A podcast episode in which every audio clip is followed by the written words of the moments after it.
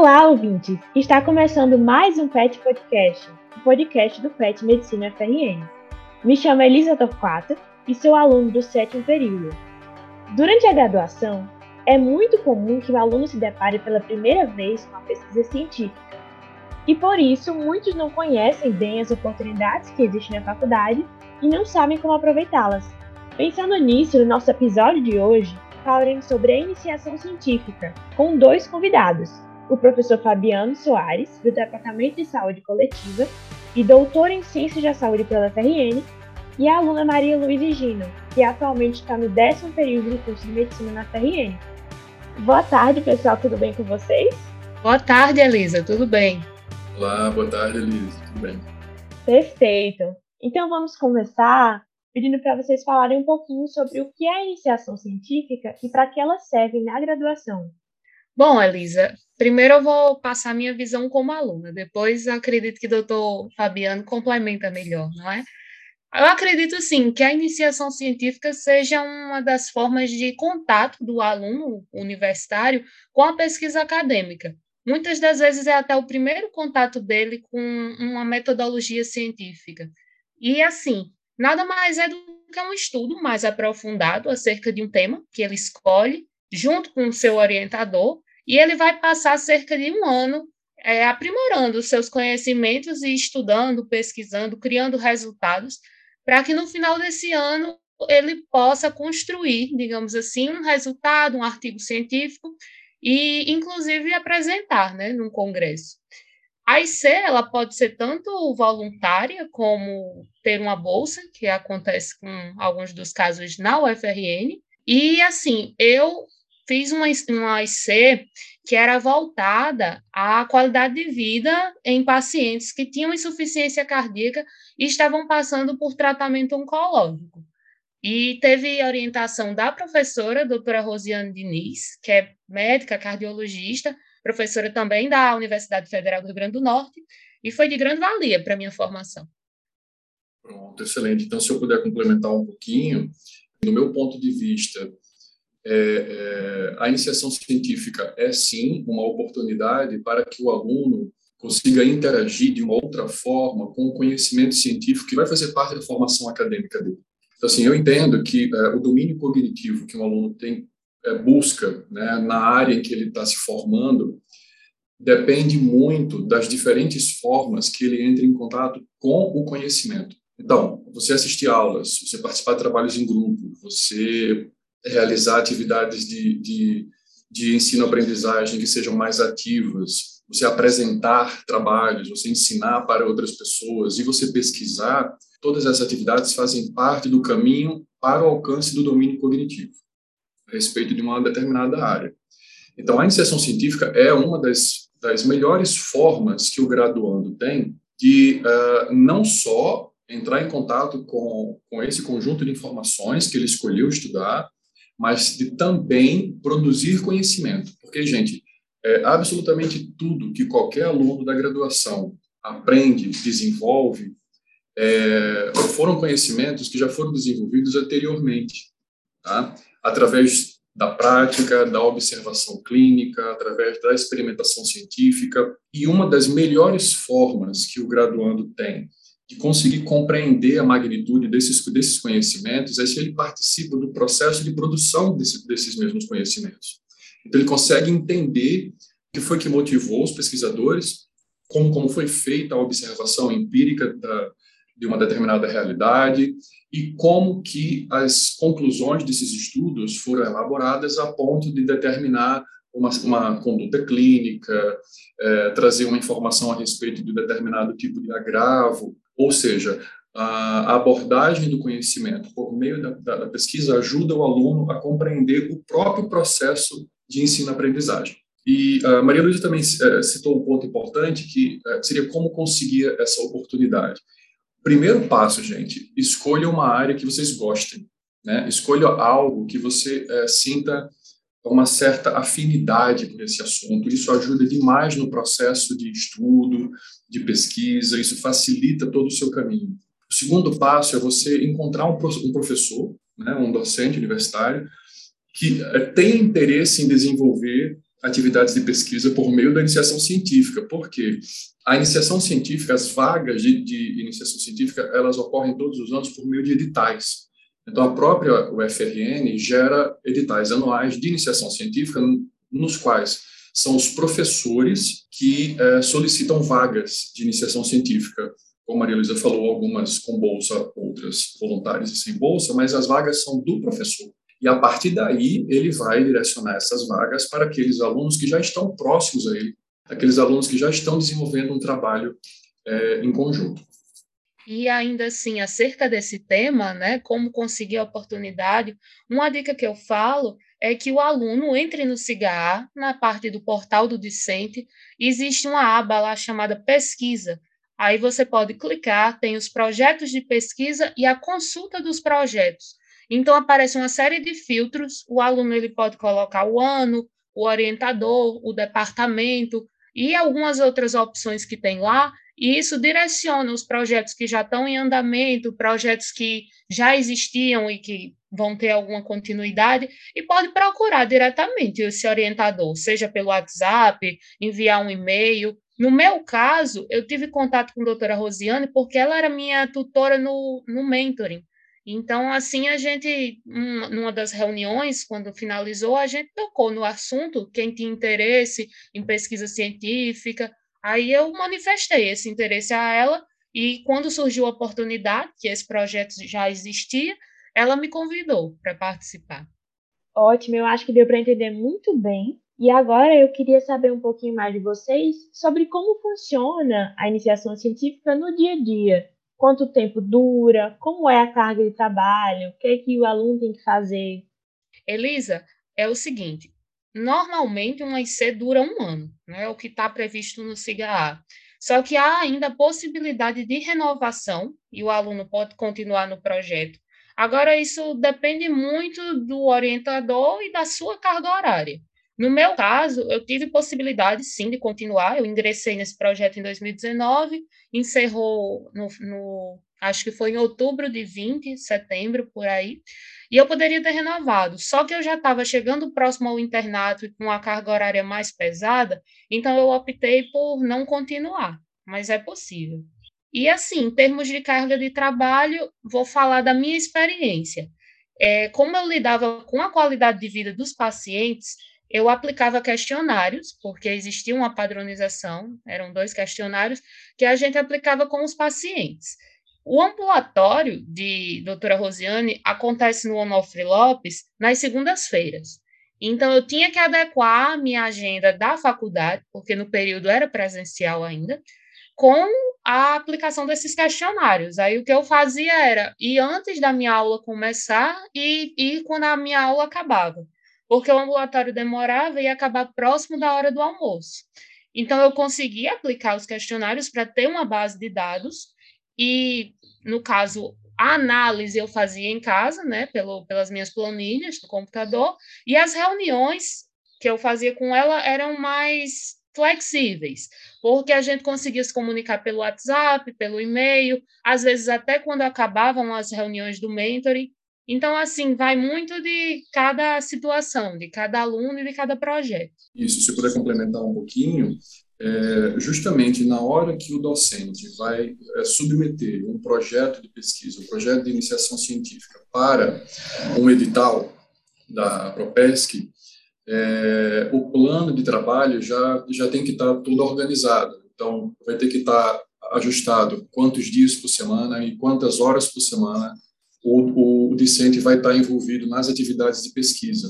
Então, há determinados papéis para todos os componentes, é, o que é que o professor precisa fazer, o que é que os alunos precisam fazer, quais são as cargas horárias, quantas horas por semana. Então, todo o plano de trabalho tem que estar muito bem organizado, porque isso, inclusive, conta para a possibilidade de aprovação do projeto.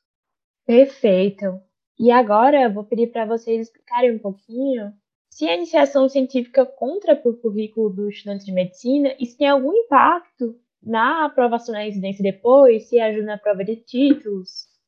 Em relação a contar para o currículo, a Lisa conta sim, na maioria das universidades do país. É, inclusive, eu andei pesquisando acerca da análise curricular da UFRN, né, para a entrada na prova de residência, o edital de 2022, que liberaram recentemente, a participação em iniciação científica, que ela é devidamente registrada numa, na instituição de ensino superior, ela vai ter uma pontuação de 10 pontos para cada semestre letivo completo. E esse item, ao total, ele conta 40. Então, assim, um ano que o aluno já faz, já leva 50% da, da sua pontuação. É bem significativo. E é um, um, um, item lá que tem outras atividades que vão ser inseridas. E dando um exemplo também, pensando nas universidades do Sudeste, o edital da USP, né, de, do ano que vem, o de clínica médica, por exemplo, dois semestres da iniciação científica também vão pontuar 20 pontos, né, que é o máximo no critério de lá.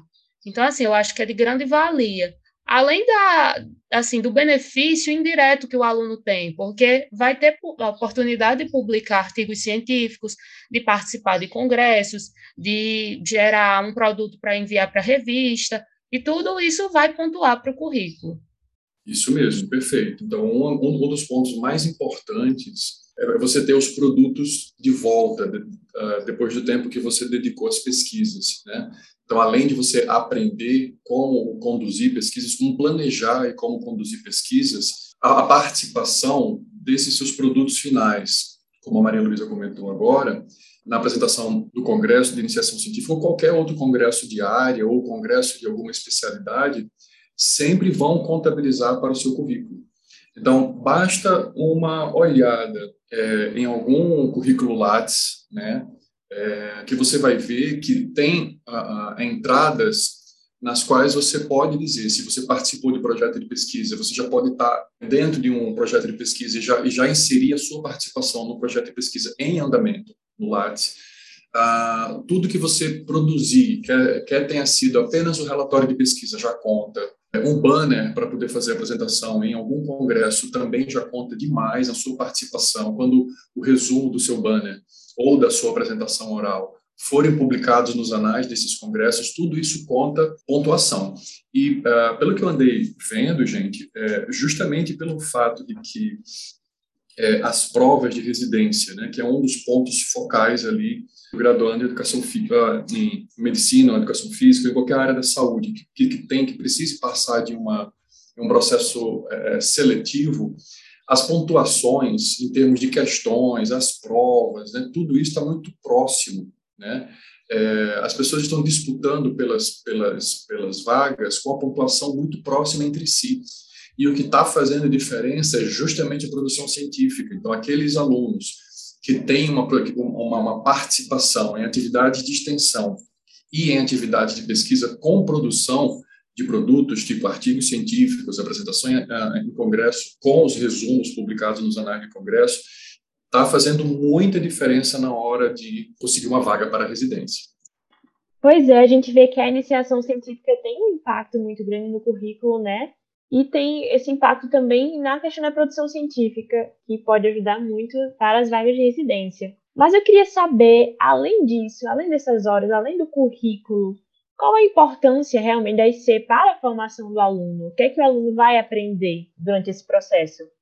Elisa, eu acredito assim que além de agregar essa base de conhecimento e do contato com metodologia científica, o aluno ele tem possibilidade de estar cada vez mais próximo da medicina baseada em evidências, porque quando você vai pesquisar, você tem que ler um referencial teórico, tem que estar se atualizando, procurar uma base de dados boa, e, além disso, é, agrega, no caso de medicina, né, esses conhecimentos médicos em uma área, seja uma área que você tem identificação ou uma área que você queria explorar mais, que a própria grade curricular não contemplou, que é o meu caso. Nem na disciplina de cardiologia, nem na de oncologia foi trabalhado esse aspecto de cardio-oncologia, né?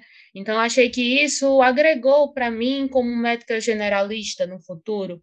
E, assim, possibilitou também fortalecer empatia e um bom vínculo médico-paciente, Porque quando eu estava em contato com os pacientes, eu não estava tão preocupada em, ah, eu estou aqui para consolidar os conhecimentos práticos da matéria de endócrino ou de nefrologia. Não, eu estava querendo fortalecer mesmo aquela relação, entender como é que um paciente vindo de uma situação delicada como aquela, né? Uma sequela de um tratamento oncológico, como falar, como abordar. Eu acho que isso foi muito positivo para a minha formação. Isso, todo o processo de formação acadêmica, como estava comentando logo no comecinho, né, que, que, que passa é, é, pelo contato do aluno de diversas maneiras diferentes para um determinado conjunto de informações, quando ele passa pelo processo de, de, de construção de um conhecimento novo, ele está fazendo como se fosse assim o topo da pirâmide em termos de, é, é, de interação com um conjunto de conhecimentos, né? Uh, nesse aspecto, ele consegue dominar essa área a que ele se prestou a, a, pesquisar, a que ele se prestou a estudar, e não só apenas pelo acúmulo né, de, de, de conhecimento, de, de, informações, mas ao solucionar um problema novo, ao, ao responder a uma pergunta de pesquisa com informações válidas, com conclusões válidas, embasada é, em dados empíricos devidamente coletados, devidamente trabalhados, devidamente interpretados, ele está exercitando a possibilidade de, na carreira profissional, ao se deparar com problemas diferentes, né, com situações problemáticas diferentes, pacientes complexos, situações difíceis, ele tem a experiência de reunir informações para solucionar aquele problema. Então, eu não vejo muita diferença em você fazer um trabalho de pesquisa para chegar a uma conclusão e publicar um resumo em uma aula de congresso, como você fazer o mesmo processo de pesquisa e chegar a uma conclusão para conduzir melhor um paciente. Porque o processo é o mesmo. É exatamente essa a principal importância da, da, da esse na formação acadêmica, você passar e aprender como que se dá o processo de produção de conhecimento para que, em situações problemáticas específicas, você percorra o mesmo percurso que você teve, a identificação de uma pergunta, a reunião de informações, a conexão de informações naquela situação específica, para que você possa produzir uma conclusão ou para que você possa produzir uma intervenção focada naquele paciente, focada naquele indivíduo para verdadeiramente solucionar o problema dele. Então é como se fosse um, um esqueleto né, de, de, procedimentos, né, em que você vai fazendo uma coisa após a outra, a partir da pergunta até a solução final. E isso pode ser para um trabalho científico, também pode ser para a condução de um caso difícil, um caso complexo na carreira do futuro médico. E outra coisa também, é, além disso tudo que o professor acrescentou, é que a estrutura da sua produção na IC pode servir de base para o trabalho de conclusão de curso também é depender, seja ele um braço ou algo semelhante, mas como você já tem um vínculo bom com aquele orientador, pode facilitar o processo. Perfeito, muito obrigada. E agora, eu queria saber como é que funciona a publicação que tem no final da IC e o que é o Congresso de Iniciação Científica.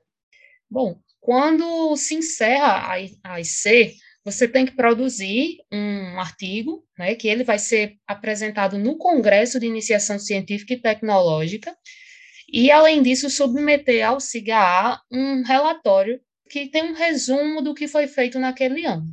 Então, existem algumas exigências. Tem que ter um resumo, uma introdução, os métodos, os resultados, as suas discussões, conclusões e as referências que foram usadas. E esse artigo segue essa, essa ordem. E no Congresso, quando não existia a pandemia, né, ele acontecia de forma presencial, ele era de caráter obrigatório, e o aluno iria expor esse, essa produção. Alguns eram na forma do banner, outros até a apresentação oral, alguns deles que eram selecionados. E assim, esse congresso de iniciação científica é um evento que a universidade organiza, a Pró-Reitoria de Pesquisa, e ele é de participação obrigatória para os discentes, seja ele que está em iniciação científica ou tecnológica, para mostrar o que é que ele produziu ao longo desse último ano. Só que no meu ano, né, que eu terminei em 2020, eu precisei de adaptações. O congresso em, em si precisou de adaptações. Então, ele ocorreu de forma virtual e o, as apresentações eram sob demanda. Você enviava um vídeo que resumia um vídeo de cinco minutos, que resumia toda a sua produção, e esse vídeo era avaliado. E você também consumia os outros produtos do Congresso dessa forma, através de uma plataforma que eles disponibilizaram. Mas eu acredito que nos próximos anos retorne à forma presencial. Isso, então, assim, a, além de você é, ter esse relatório final, né, que é o relatório final do projeto de pesquisa que fez parte da, da iniciação científica, é, além da participação no congresso específico de, iniciação científica, você pode apresentar no congresso um resumo amplo, né, é, daquilo que foi feito durante o projeto. O seu pedaço, como se fosse o seu recorte do projeto de pesquisa que foi feito. Para dar um exemplo, é, enquanto eu fazia o meu doutorado, alguns alunos é, do curso de medicina, que eram meus orientandos, que na época era TCC ainda, né, ainda não não não estava valendo as regras novas do TCO, metade deles entraram no, no, é, em um projeto de, de iniciação científica e conduziram toda a produção do TCC deles a, a, durante a condução do processo de iniciação científica, ou seja, eles já haviam terminado, digamos assim, o, o trabalho de conclusão de curso deles um semestre antes do semestre de, de apresentação.